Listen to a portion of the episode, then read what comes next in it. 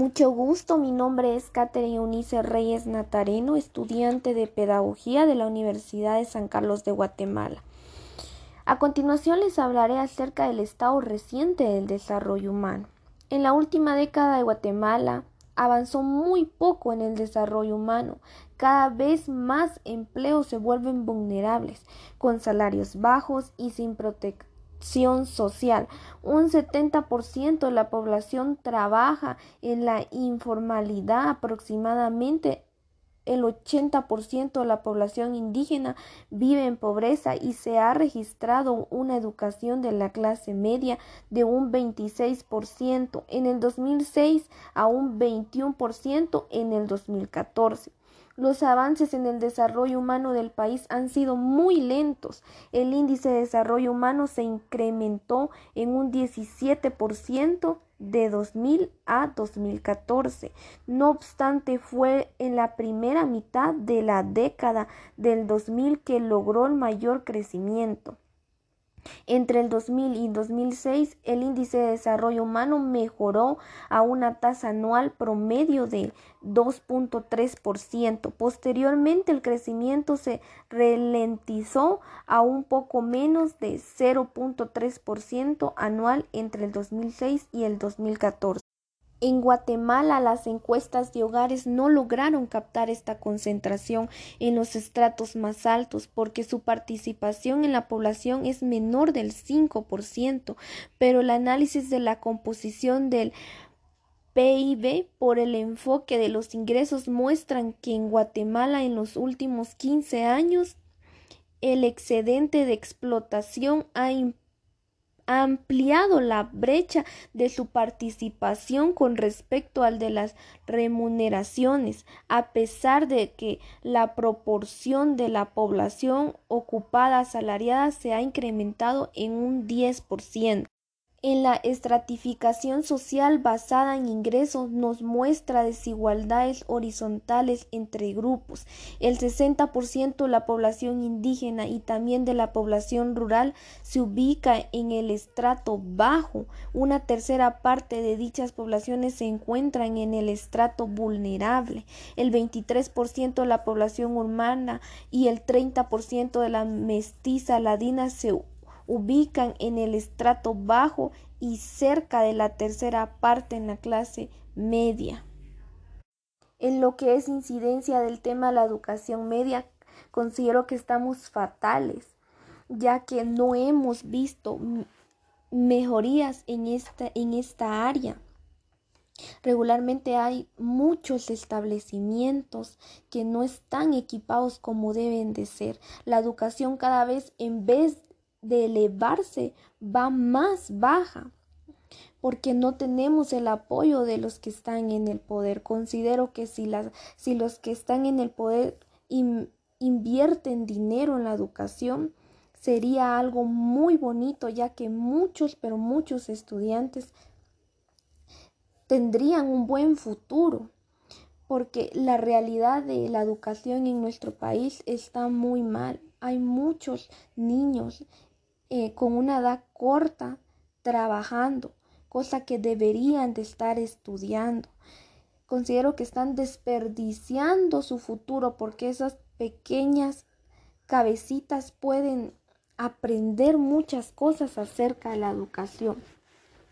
Guatemala se queja de que es un país pobre, que, que, que con la situación económica estamos fatales, ¿verdad? Pero considero que si no hubiera mucha corrupción y como digo, si, si se le diera la prioridad a la educación, seríamos un país que sobresale en todo, ¿verdad? En la educación, en lo económico.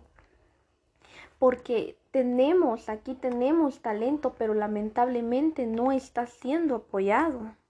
Es triste ver cómo les afecta la falta de educación, más que todo en las áreas rurales, ¿verdad? Porque ahí no tienen el apoyo. Si vamos a visitar los establecimientos, están muy pobres. El contenido también que se le da a los niños, a los estudiantes, no es el adecuado. En lo que es las mujeres, hay demasiadas mujeres que son analfabetas no tuvieron la oportunidad de estudiar por falta de ingresos económicos. La mayoría en las áreas rurales le dan mala atención a los hombres, ya que ellos tienen como que la costumbre, ¿verdad?, de que ellos son los que aportan económicamente, cuando no es así, también una mujer puede aportar económicamente. El índice de desarrollo humano es una medida agregada que refleja logros en capacidades básicas en tres dimensiones, salud, educación y nivel de vida. En esto informamos que un índice de desarrollo humano nacional busca aproximarse más a las diferencias en los logros de distintos grupos en el tiempo para lograr comparabilidad y consistencia. Se utilizaron datos provenientes de las encuestas de condiciones de vida del Instituto Nacional de Estadística realizadas en el 2000 a 2006, a 2011 y el 2014. Las variables utilizadas según la dimensión son las siguientes. En salud se utilizó un índice compuesto que refleja condiciones de salud de los hogares, protección de salud a través de X o de seguro, número de personas por dormitorio, tipo de acceso a agua y saneamiento y tipo de piso en la vivienda. En lo que es la educación, indicador compuesto que incluye la esperanza educativa en niños y la escolaridad alcanzada por adultos mayores de 25 años. En lo que es el nivel de vida se incluyó el ingreso laboral y no laboral familiar ajustado a precios internacionales en dólares. Los parámetros máximos de, de acuerdo a un criterio normativo son para la salud y la educación el 100% del logro y en el caso de los ingresos, el ingreso máximo considerado para la clase media según el criterio de estratificación internacional. Es poco decir que son de 18 mil dólares anuales. Los cambios en la estratificación social se reflejan en los indicadores de desigualdad que por calcularse con datos de encuestas de hogares no son sensibles a la concentración de ingresos. Los extremos de la distribución es del 1 al 2% más alto y por lo tanto se refieren a la desigualdad existente en los restos de la población.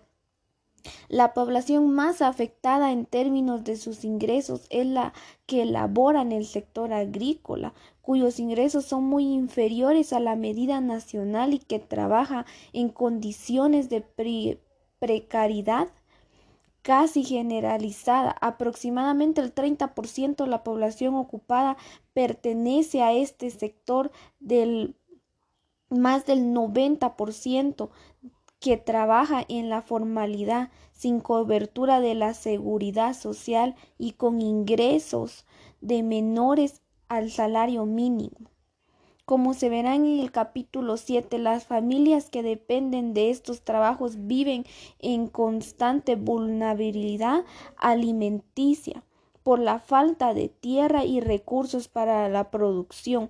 La variación en los precios han afectado a las familias en su capacidad para adquirir los bienes y servicios y considerados mínimos por el Instituto Nacional de Estadística. Según la INCOBI del 2014, el 53% de la población no alcanzaba a cubrir el costo de una canasta básica alimentaria y el 76% no contaba con ingresos para adquirir una canasta de bienes y servicios básicos para el hogar. Los valores de la canasta básica definen umbrales bajo los que se pueden considerar la pobreza económica, que es componente de la pobreza multidimensional que se analiza más adelante.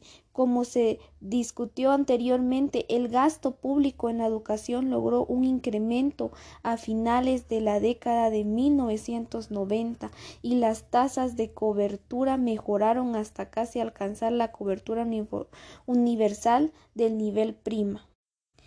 La ampliación de la cobertura educativa implicó algunas mejoras, aunque evidentemente insuficientes. En la dimensión respectiva del índice de desarrollo humano, la escolaridad de medida de los mayores de 25 años se incrementó aproximadamente en un año, alcanzando casi 5 grados. La diferencia entre los distintos grupos son pronunciados, logrando las poblaciones rurales, la población indígena y en el estrato bajo menos de tres años de escolaridad, medida mientras que la población urbana y la clase media superaron la primaria.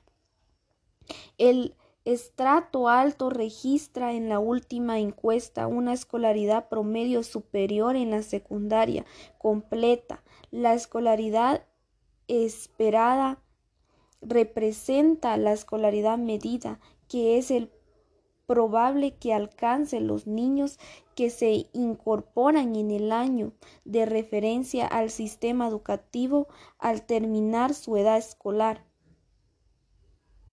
La esperanza educativa se incrementó de 8 a 11 años en la década del 2000.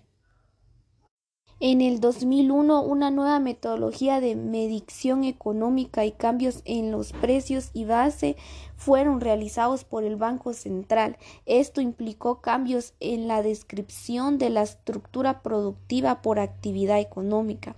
El, él nos muestra la actividad económica en la primera década del nuevo siglo.